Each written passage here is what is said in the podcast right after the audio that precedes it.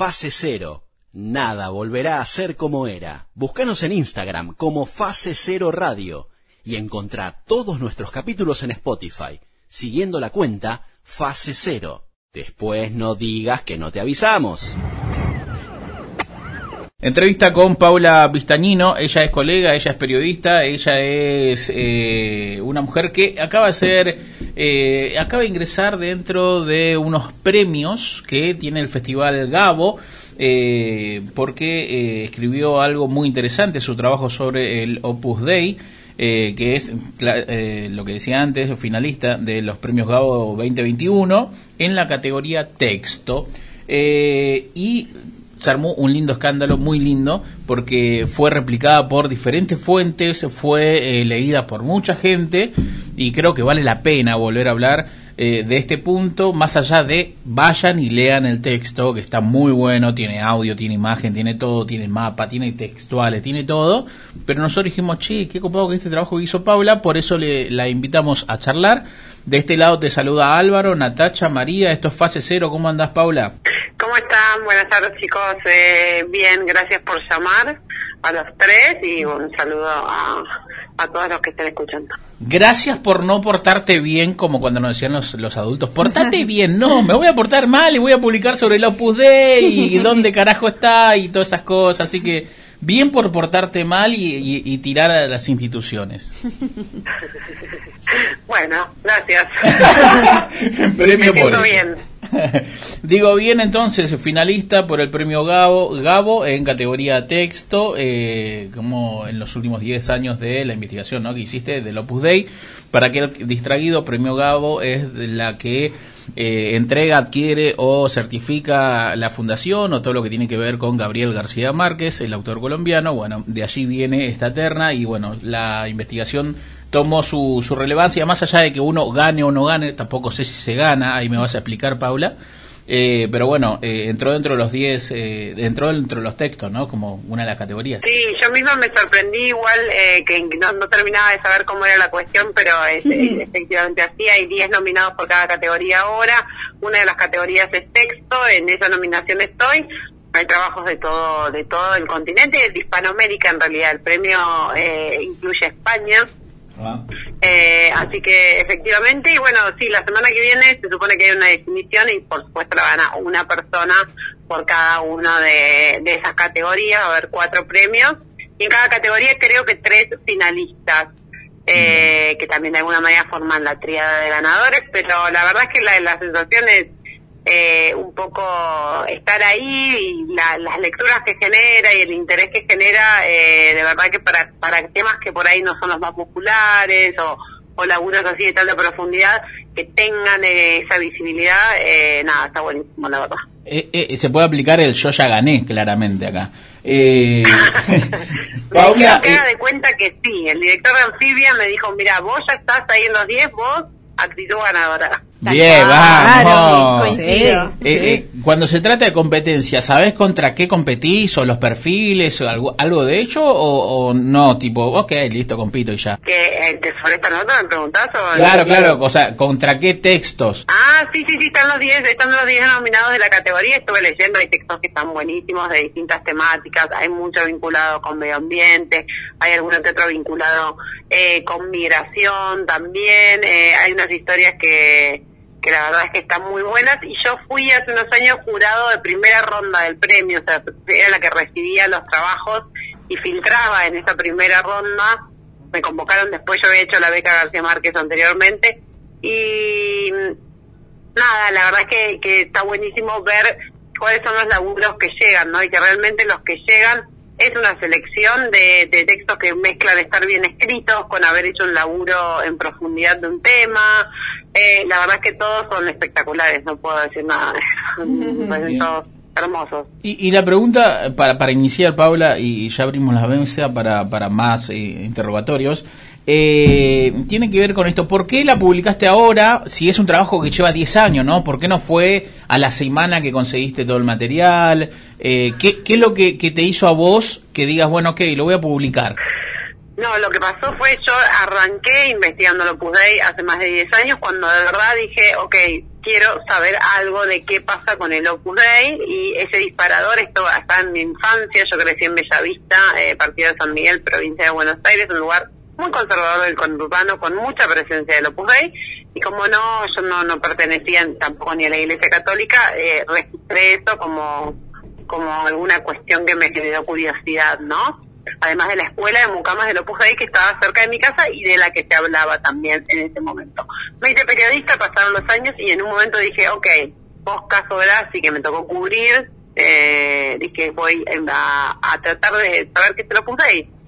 Y, ahí arranqué, y eso pasó un montón, diría que hace 15 años hasta que llegué a las primeras fuentes, hasta que fui encontrando lo primero, los primeros testimonios, eh, leer cosas, fue pasando el tiempo, yo iba teniendo otros trabajos y lo iba haciendo en paralelo y en un determinado momento, con después de conseguir una gran cantidad de testimonios, que esto fue 2014, 2015, empecé a preparar una nota que primero iba a publicar en un medio de acá y que terminé publicando en Uruguay en 2017.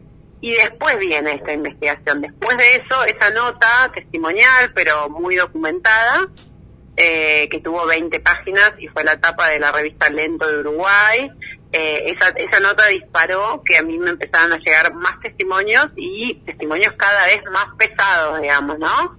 Eh, y ahí se empieza a generar esta segunda nota que finalmente aplico a esta beca de investigación periodística porque es necesario, yo trabajo freelance. Entonces, muchas veces vos vas juntando, pero eh, yo mientras hago otras cosas, no sabés, bueno, apliqué la beca y dije a ver si tengo algo. Y efectivamente tenía algo que yo no tenía dimensión de lo que tenía. Y que eso me permitió organizarlo y decir, bueno, ok, esta es mi hipótesis, este es el trabajo, digamos, el periodismo de investigación es mucho más sistematizado. Eh, ¿Qué quiero probar? ¿Qué voy a buscar? Y ahí me ordené y terminé publicando la nota nominada que salió a fines, hace un año en Anfibia efectivamente. Aparte, eh, no sé, yo un tiempo viví en Córdoba, yo soy de Chaco, pero yo en Chaco yo nunca había escuchado el Opus Dei. Cuando escuché el Opus Dei fue cuando fui a Córdoba, cuando viví en Córdoba, y era como, había un manto de, no sé, de misterio y terror detrás de ese nombre. La gente decía, no, eso es del Opus Dei. Yo decía, ¿qué, qué es? ¿Qué es? Y nadie era como, bueno, no sé, unos de la iglesia. ¿No? Cuando vi, leí eso, dije, no, eh, quiero saber sobre esto hace un montón que, o sea, me parece un tema re interesante, digo, y no, no sé si la gente habla tan libremente de esta, de este lugar, de, de esta congregación, no sé qué son, qué Sexta. No sé Eso que vos decís es, eh, pero calcado, me lo dijo hoy Luke Becker en una entrevista que hicimos, me lo dice cualquier persona, me lo dice una amiga, me lo dice una tía, eh, como yo escuchaba hablar, era como algo medio secreto, misterioso, con una cosa medio... Eh, de medio oscura en parte, ¿no? Que, que lo es, digamos que lo es en este sentido, es algo cerrado, críptico, se sabe poco y tiene esta idea de católico conservador, que es toda cierta. Pero hay mucho más que eso, es una institución con sus estatutos, con su funcionamiento, con sus miembros, que funciona dentro de la Iglesia Católica como una eh, institución autónoma distinta de las congregaciones y todo lo demás. Tiene una, tiene una figura jurídica muy particular que le permite no responder a ningún tipo de jerarquía eclesiástica, salvo eh, están por, digamos, el Papa está por encima de su jefe, del jefe máximo del Opus Dei. Pero luego ellos no responden a territorios, a dioses, a obispados, nada, se manejan solo desde su propia jerarquía en Roma en 68 países. Claro, pero digo, como eh, tiene tiene esta cuestión que uno sabe que son ponerle supuestamente católicos, pero la verdad que yo ni nadie lo creo que lo asocie tanto con la iglesia, o sea, son como no sé, los magios, ah, no sé por decirte otra cosa, ¿no? Como no sé si vos pensás, decís el Opus Dei y pensás en gente buena rezando o cosas así, o ayudando. son, eh, son católicos efectivamente, como te decía, y de hecho ellos buscan entre los católicos, entre las filas de los católicos, es donde buscan a los miembros del Opus Dei. Los buscan con una selección bastante estricta, porque buscan gente de clases medias y altas, universitarios, se hacen un examen de salud, una cantidad de cosas, eh, y la sensación es esa que vos tenés, ¿por qué? Porque viven en instituciones cerradas, no van a la iglesia que vas vos o que van otros católicos, digamos, que vas vos como, como yo y como más cualquiera, eso quiero decir. Eh, tienen sus propios centros residenciales con oratorios adentro y llevan una vida aislada entre ellos, de alguna manera, tienen poco vínculo, pero luego son personas que como son laicas, eh, ocupan distintos lugares en la sociedad, así que en realidad nosotros no sabemos, pero sí hay un montón de personas que son que están en, distintos lugares que son estos miembros numerarios del Opus, del Opus Dei. Eh, y con el tema de, de, la, de todo este misterio, de, de que de si la maldad o la bondad, digamos, más allá de eso, eh, a mí me interesa hacer hincapié en que lo que hay es una matriz que funciona con un determinado modus operandi, con una estructura económica sobre todo, y también y una estructura de sometimiento de personas, en mi opinión personal, eh, en la convocatoria, en la cuestión religiosa, ¿no? La manera en la que se las hace pertenecer, eh, pero que no... Mm, que yo miro la matriz de esa manera y por supuesto las cúpulas, después quienes están adentro vos te puedes encontrar con un montón de personas que sintieron de alguna manera, ese llamado o que fueron eh, víctimas de algún tipo de coerción para pertenecer.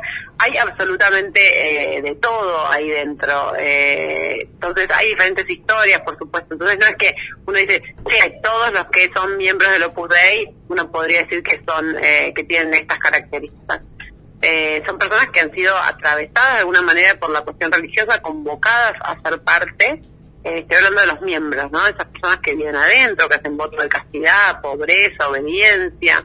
Em, a mí me cuesta entenderlo y una de las pocas de las cosas, digo, que me convocó era intentar comprender también de qué se trata, de sentir ese llamado, ¿no? Y querer ser parte, con qué fin y qué es lo que pasa ahí adentro. Eh, así que em, Nada, tiene una, para mi gusto y para lo que analicé, eh, tiene características, por supuesto, eh, de, tiene comportamientos sectarios, muy parecidos a los que puede tener una secta en muchos sentidos. Sí, en, en, para quien todavía no leyó el texto de la investigación de Paula, está bueno también, en muchos niveles, pero en uno que pone también en números, ¿no? Como, bueno, tanta cantidad de asociaciones civiles, tantos centros educativos, como para también dimensionar eh, el tamaño que tiene el Opus Dei, que es esto, este halo de misterio que no conocemos, pero está en todos lados y tiene realmente eh, mucho peso, además de que también pones en números de dinero de algunas cosas que, fuiste investigando, que también es como escandaloso.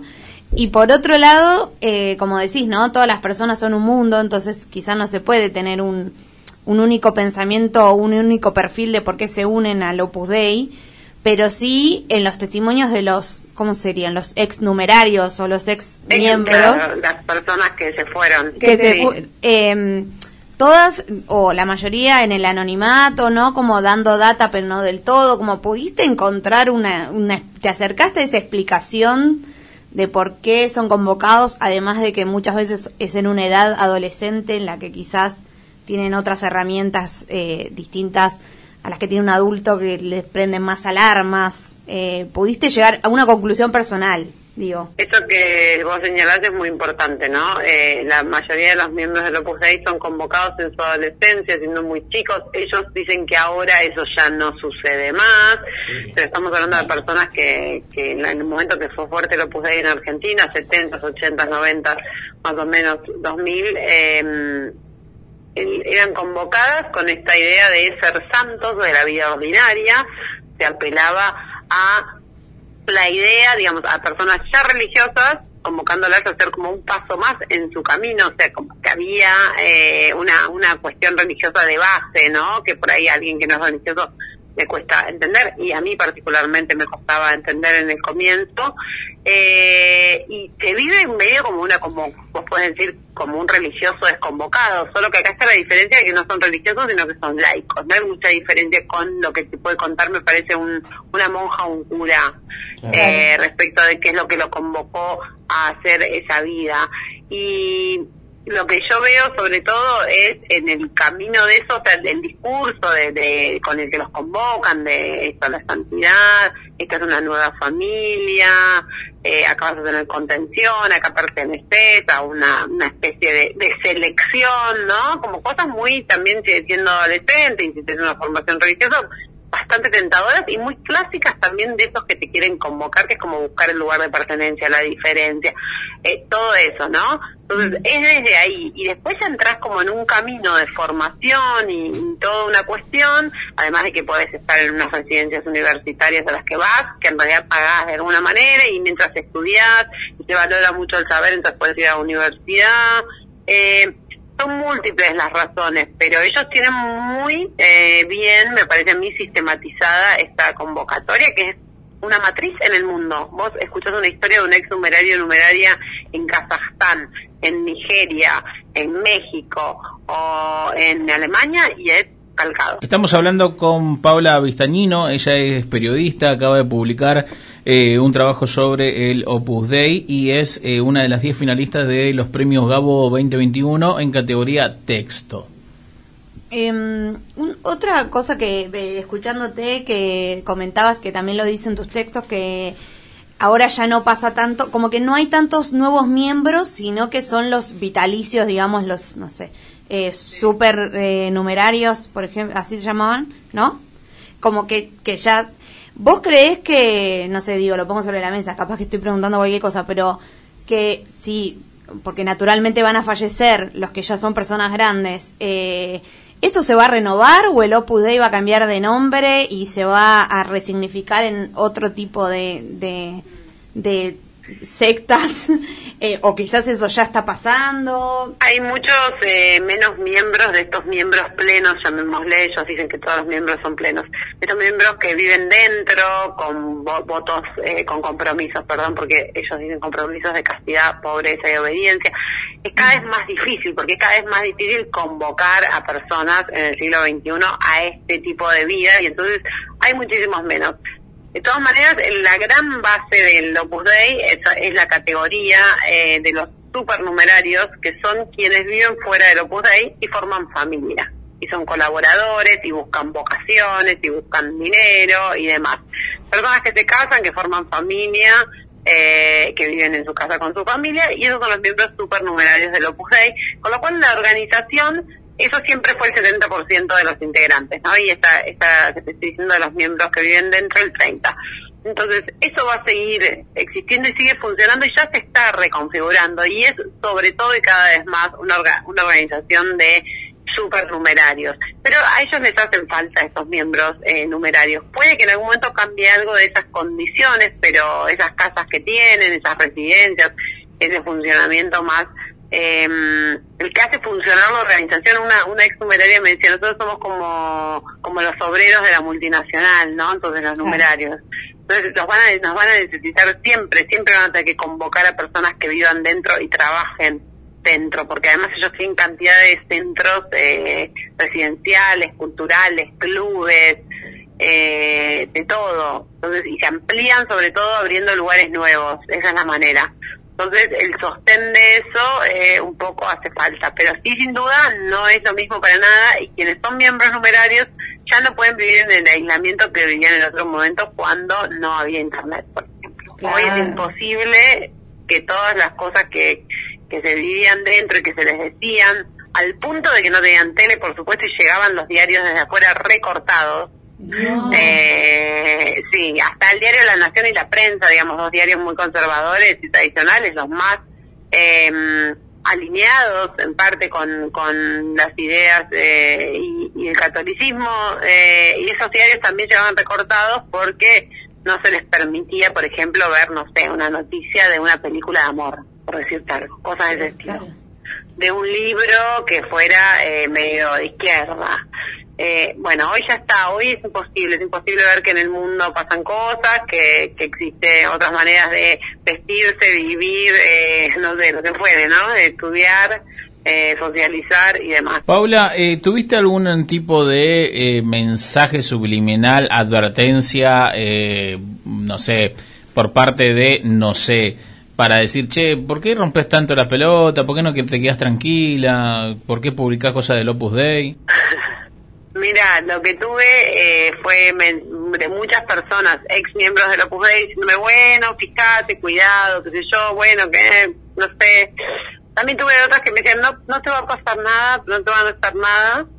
eh, porque hay una cuestión de, de, una asimetría de poder, ¿no? Lo que, lo que yo noto es que eh, no pasa nada y no les preocupa demasiado tampoco. O sea, no es que no les preocupe, yo sé que yo sé que sí, digamos, porque también conozco personas, algunas de mis fuentes son personas que eh, están de alguna manera dentro todavía, sí, y que me cuentan cosas, porque el vínculo de, las personas con el Opus Dei a veces puede ser eh, extraños, personas que están medio yéndose, personas que siguen en contacto con gente que está adentro y demás. Les molesta mucho que hablen de ellos, ellos eligen casi siempre la no respuesta como, como mejor respuesta porque saben qué es lo que hace que listo, no hablan, sale una nota, sale otra nota, tampoco es un tema popular de gran interés, así se manejan, entonces eh, así se manejaron. Sí, nunca me dieron una nota, yo cada vez que voy a publicar algo de Opus Dei, porque después publiqué como tres o cuatro notas más después de esta anfibia, publiqué la de las ex mucamas del Opus en La Nación, publiqué bueno, la de cosecha, eh, publiqué en el diario AR dos notas más, después eh, yo cada vez les mando un mail para decirles, hola, ¿qué tal? Voy a hacer una nota de esto, me gustaría hablar con ustedes para ver qué tienen para decir. Ninguna respuesta. Una respuesta, un link a la página de eso. Creo que es esto, creo que cuando vos tenés poder, eh, medio que, que, que no te manejás, digamos, de esta manera. Sí, yo creí que en algún momento alguna cuestión eh, podía llegar a pasar del orden de eh, salir con una respuesta de desmentida grande, ¿no? Claro. Eh, de ese tipo, como la, mm, no sé, la manera de decir, no, bueno, esta chica miente, todas estas cosas. No, no pasó, sacaron una carta solamente cuando salió la Nación, eh, que es muy espectacular porque básicamente quieren desmentir lo que no pueden desmentir, entonces no lo desmienten. ¿Qué dice? Claro. Lo primero que hace el Opus Dei ante cualquier cosa es decir, no, el Opus Dei no tiene nada, nosotros no tenemos bienes, no tenemos nada, la asociación de la, no sé, la escuela tal o el centro tal depende de una asociación civil que es de un miembro del Opus Dei que nos pidió apoyo espiritual. Nosotros nada que ver. Ah, Eso es lo que ellos dicen, explican y responden siempre. Entonces, con lo de las mucamas, que fue lo único que respondieron porque salió en el diario de la Nación, eh, y entonces hablaron ahí, hubo una respuesta de los miembros del Opus Dei diciendo, no, bueno, eh, ellas, sí, es verdad, estaban en el Opus Dei, pero en realidad el Opus Dei era como su familia, porque ellas entraron al Opus Dei y eran miembros del Opus Dei, pero en realidad eh, eran como una familia, pero sí les pagábamos igual. Lo que pasa es que después, como en las familias, entregaban el sueldo para que se repartiera entre toda una cosa así enredada que y después en la carta formal de el Opus Dei como Opus Dei nunca dijo nada la asociación civil que yo sé y probé en esa nota que es del Opus Dei y no es una asociación civil de cualquier persona simpatizante del Opus Dei sino que es de la institución es la que salió a hablar porque se la acusa directamente a ella, con lo cual el Opus Dei queda aparte, Claro. eh, esa asociación civil, eh, bueno, salió no, a decir que mm, no, lo mismo, que no que no había un vínculo laboral con esas personas, eh, que le habían ofrecido eh, conversar después de la denuncia, cuando ellas se acercaron. Después también se dice que el abogado que las acompaña tiene malas intenciones y que les ofrece, bueno, ese tipo de cosas. Nada, no es que dicen, no, bueno, estas mujeres no estuvieron acá o estas mujeres o muestran pruebas y dicen, sí, les pagamos un sueldo. Eh, hay denuncias muy graves, digo, hay denuncias, por ejemplo, de que ellas entraron siendo por menores de edad, traídas de otros países. Eh, Ahí me voy de investigación, digo, pero son todas patas de lo mismo, digamos, que, Sí. que yo publiqué en distintas etapas. Y me quedó una cosa pendiente que me preguntabas eh, de esto de, de los lugares y las asociaciones civiles, y creo que lo más fuerte de eso, que es el núcleo de la investigación de anfibia en realidad, es que el Opus Dei es invisible porque sus centros no tienen ni una identificación que diga Opus Dei, ni una cruz. Entonces, Claro. no se ubican, tienen nombres laicos, de hecho. Los colegios del Opus Dei no tienen nombres religiosos, tienen nombres laicos. Se llaman Los Molinos, eh, los em, los jardines, no importa, eh, del buen aire. Claro, por decirte, uno puede llevar a su hijo sin saber un colegio y no tiene idea quizás que tiene que ver con esto.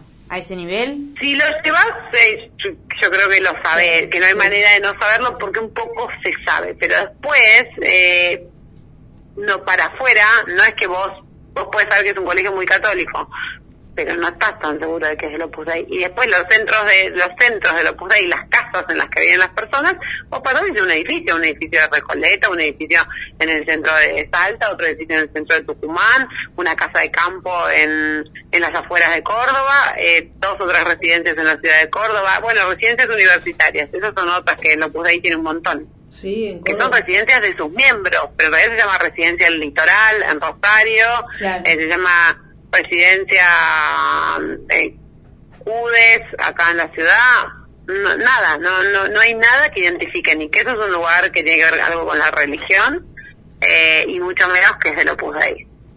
Sí, Casas sí. en la playa, tienen una casa en la playa, tienen campos, tienen centros de formación rural en, la- en toda la provincia de Buenos Aires, eh, aliados con Fundación Marzano, tienen eh, centros de culturales y después esto que llaman centros de capacitación integral para la mujer, que es un poco parecido a la escuela de Mucama, donde enseñan acá en Palermo, eh, no sé, a hacer tortas y cocinar, y otros en Pilar y Derqui, eh, hacer distintas cosas vinculadas con las tareas de la mujer. Pero digamos que se manejan como eso, como una secta, digo, de gente de poder, digamos, o sea, como que acumulan poder y no sé, no sé, es como Y rarísimo. propiedades. No, propiedades y dinero y riqueza, pero digo, es como, bueno, somos un, no sé, como el de las películas, ¿viste? Que tienen esas sectas secretas de, no sé, Harvard y Princeton, no sé, como eso te decía, no sé. Bueno, es como una élite, en ese sentido es una élite, un- una, como una especie de selección y en sus explicaciones también ellos lo sienten así. Ellos sienten una superioridad por sobre el resto de los católicos porque ellos hacen mucho más eh, sacrificios para vivir de esa manera. Hay algo de esto y además tienen la, lo que ellos tienen como teoría, y esto me lo contó un miembro del Opus Dei que entrevisté, Opus de Récord obviamente, eh, en Uruguay, cuando fui a seguir la causa judicial de Uruguay, pude entrevistar a una persona muy importante Dei allá, que fue numerario y después salió de supernumerario, una persona joven, eh, y él un poco en la explicación eh, de todo esto decía justamente que, eh, de- que de- algo así como, bueno, nosotros como todo el mundo creemos que tenemos una verdad y queremos que la sociedad viva según nuestra verdad. Entonces, no estamos haciendo nada malo. Yo estoy convencido de que esta forma de vida y estas ideas son mejores. Claro. Entonces, lo que quiero, él lo comparaba, era espectacular, porque lo comparaba con que, no sé, con que sos peronista o socialdemócrata, ¿no? Entonces, yo tengo estas ideas para la sociedad y quiero que toda la sociedad entienda que son lo mejor para ellas. ¿Cómo lo logran eso? O sea, ellos creen que de verdad que tienen un- una, una, hay un, un- saber, digamos, que nosotros no, y que la vida sería mejor así, coincide con unas prácticas bastante conservadoras, y en su metáfora es, bueno, nosotros queremos llegar a la cima, porque desde la cima podemos hacer derretir la nieve y esa nieve va a llegar a la base.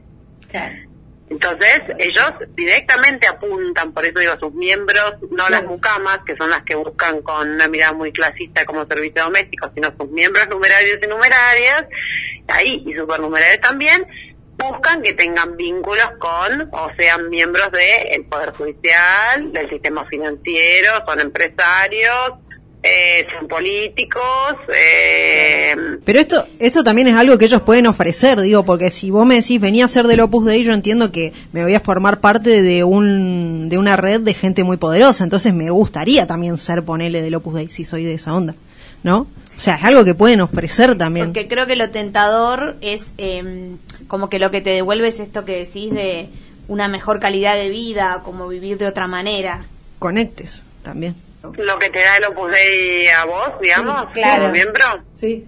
Una espiritualidad. Sí, yo hay que pensar igual que es, es una parte que, que, bueno, que justamente yo eh, trato de, de hacer o hice ese laburo eh, y trato de hacerlo cada vez que hago una nota de cualquier cosa en el periodismo, ¿no? Que es escuchar lo que lo que el otro, porque uno desde afuera le cuesta entenderlo y uno intenta aplicarlo con sus con sus razonamientos, ¿no? Y no se puede perder nunca de vista la, la cuestión que atraviesa, en este caso que es lo religioso. Hay algo que no, no es del orden de lo, lo- de lo del costo-beneficio, no es del orden de lo más lógico que uno haría eh, por vivir eh, mejor, entre comillas, sino que hay algo del orden de lo espiritual, religioso, de la fe eh, y de esa convicción que ellos te arman y que vos también, digamos, podés tener una una predisposición, que hay algo que sucede ahí y que escapa a la lógica de alguna manera, o el sentido común de me conviene hacer esto porque voy a estar acá, ¿no? Eh, de esa pertenencia, de, entregarlo todo, de, dejar la vida, porque en realidad son personas, por eso digo, cuando miramos, yo miro la matriz y no las personas que lo integran muchas veces, y no estoy hablando de las cúpulas, estoy hablando de como esos miembros del Opus Dei para abajo, eh, que es que en muchos casos hay una, bueno, yo entrevisté a muchos, digo, una, de verdad, una buena fe en el momento en el que entraron, creyendo que ellos iban a hacer algo bueno ahí. Y que tenía un sentido encerrarse a vivir lejos de como todas las tentaciones del mundo, con algunos sacrificios, flagelándose y rezando y demás. Eh, de verdad que lo creía, porque si no uno piensa y dice, bueno, ¿y qué, qué es lo que le conviene de hacer esto? ¿No? Sí, totalmente. ¿Por qué? Si podés tener, aparte estamos hablando de personas de clase media alta, en estos miembros. Eh, decir, ¿por qué si vos podés tener una vida ¿no? El caso de las mucamas, que además son las más, eh, las que tienen más este cálculo, digamos, como esta, esta mirada, porque fueron engañadas y porque eran pobres y le dijeron te vamos a llevar a una escuela y te vamos a dar estudios y si no se iban a quedar trabajando probablemente sin poder ir a la escuela en sus pueblos, porque las iban a buscar especialmente a pueblos que quedaban a cuatro horas a caballo de la ciudad, o sea, que no iban a poder eh, salir de ahí probablemente, menos ir a una escuela en los 80, supongamos, y las llevaban a esta escuela, ¿no? Y después las convencían de entrar. Estas mujeres, eh, que sí las engañaron, eh, ellas tienen un, razonamiento mucho más lógico, que era, a mí me convenía de la escuela, yo fui, estudié, después, bueno, me convencieron un rato, me di cuenta que no me gustaba, me quise ir, ahí empiezan los problemas porque no las dejaban irse tan fácilmente, pero se daban cuenta más rápido. Claro, claro. ¿Sí? En qué estaban, porque habían llegado de otra manera. Claro. Ahora, los, que entraron por convicción religiosa es mucho más difícil, es mucho más difícil, porque además la salida es una... Muchos se van como diciendo, bueno, soy yo el que falló, porque esta estructura sigue funcionando, soy yo el que no pudo, soy yo el que no estuvo a la altura. Claro, por eso están años y años no es que se dan cuenta los dos meses y chau, me fui. Claro, no, claro, claro. Imagínate como que vos ya lograste entrar y toda la culpa que se trabaja a quien se quiere ir y además hay algo que está ya enunciado y demás, que es un proceso de psiquiatrización de las personas que se quieren ir. Van a un psiquiatra que es el Opus Dei, van con otra persona que escucha las sesiones y son medicados sistemáticamente. Hay una cantidad de testimonios infernal eh, en todo el mundo de cómo de cómo se hace eso y cómo se trata a las personas que entran en crisis y en un proceso depresivo muy eh, en, altísimos porcentajes. Vayan a leer el texto que estamos hablando, va el disparador de esta entrevista. Eh, obviamente hay mucho, lamentablemente y, y con, con, buen motivo, hay mucha mucho material más periodístico por publicar, imagino también Paula. Eh, y ya para ir redondeando y dejándote libre, eh, recordanos que cuándo va a ser el día que vas a estar expectante, que imagino yo a la distancia, no por Zoom, o, no sé si ojalá te hayan pagado el pasaje para ir a, a, Colombia. porque hay una colega, una colega que fue finalista de este premio hace unos años, Silvina Ey, eh, que es ex editora Anfibia, fue una de las primeras que leyó mi texto original. Eh, me decía que ella había sido finalista hace unos años y fue a Monterrey. Pero bueno, no va a pasar, es virtual.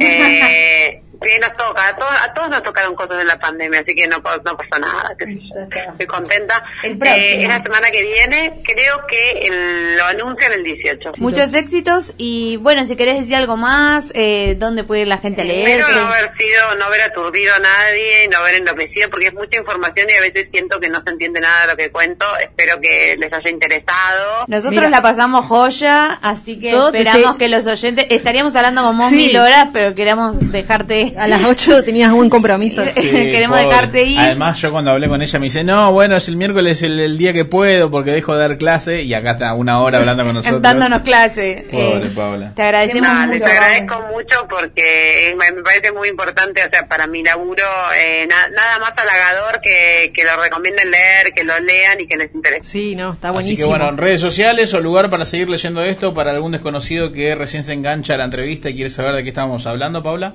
Sí, no, si quieren ver las notas, eh, bueno, pueden buscarlos por, por mis redes, eh, arroba Paula Vistagnino en, en Twitter y después en revista Enfibia, y si no, googlean Opus Dei y van a ver que ahí les salen unas cuantas cosas. Paula, un besito gigante, muchas gracias por tu onda. Éxitos. Bueno, un abrazo, un abrazo ahí para, para todos y de verdad gracias por todo este rato. Gracias, besote. Chao. Final de la entrevista con Paula Vistañino, periodista, colega, eh, escribe en revista Anfibia. Su trabajo sobre el Opus Dei es uno de los 10 finalistas del premio Gabo 2021 en la categoría texto. ¿Qué es el premio Gabo? Es la fundación de Gabriel García Márquez, el escritor, que eh, premia justamente al buen periodismo, la investigación y, demás. Eh, así que, bueno, el texto de esta mujer argentina está dentro de las finalistas. Gran trabajo del Opus Dei.